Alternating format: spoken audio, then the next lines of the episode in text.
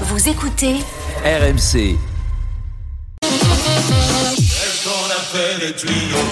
Une chanson de Sacha Distel. Bingo Ah, il est bon. Alors, s'il y a un domaine où Emmanuel Macron s'y connaît, effectivement, c'est les incendies. Que ce soit pour mettre le feu à l'Assemblée nationale ou incendier sa première ministre, le gars, il a un talent.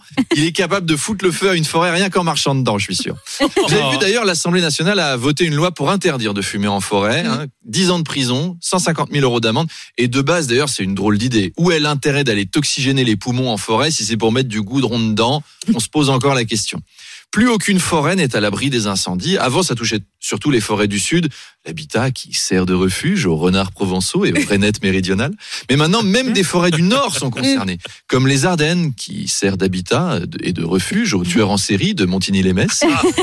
Et nous sommes au cœur de la forêt ardennaise. Il est 8 heures du soir, les promeneurs sont partis. Le tueur en série de Moselle sort de son buisson. Regardez ses grosses lunettes et ses cheveux gras rabattus sur son crâne chauve, typique de l'espèce. Son odorat lui signale un sanglier mort à proximité, ce qui va permettre au tueur en série de Moselle de s'accoupler. C'est un magnifique Ouais, ouais, c'est c'est des régions froides, il faut bien s'occuper. Enchaînons peut-être Je à préférais ce quand vous faisiez Mickey. C'était à peine plus reluisant hier, Mickey. hein.